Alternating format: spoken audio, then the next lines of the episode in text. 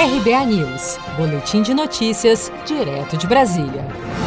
Em entrevista à CNN nesta segunda-feira, o ex-presidente Michel Temer afirmou que a missão humanitária do Brasil no Líbano poderá colaborar, além do transporte de remédios e alimentos, com um processo de pacificação política do país. Nós vamos também tentar fazer com que o Brasil entre num processo de, digamos assim, modestamente, uma certa mediação para resolver as questões internas do Líbano. Você percebe que há uma grande dificuldade, uma grande disputa e uma grande também oposição ao governo. Você viu que hoje renunciou o primeiro-ministro, já dois outros ministros renunciaram, né?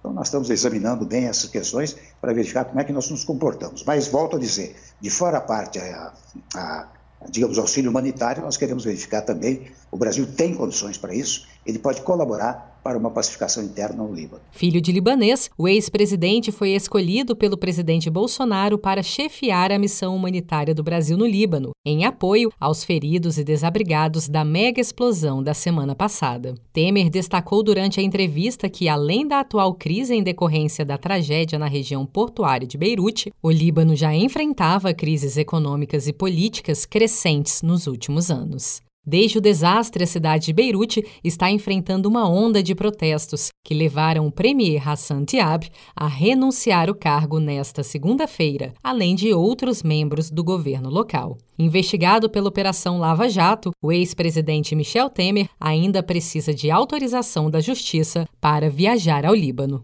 Você está preparado para imprevistos? Em momentos de incerteza como o que estamos passando, contar com uma reserva financeira faz toda a diferença. Se puder, comece aos pouquinhos a fazer uma poupança. Você ganha tranquilidade, segurança e cuida do seu futuro. Procure a agência do Sicredi mais próxima de você e saiba mais. Sicredi, gente que coopera cresce.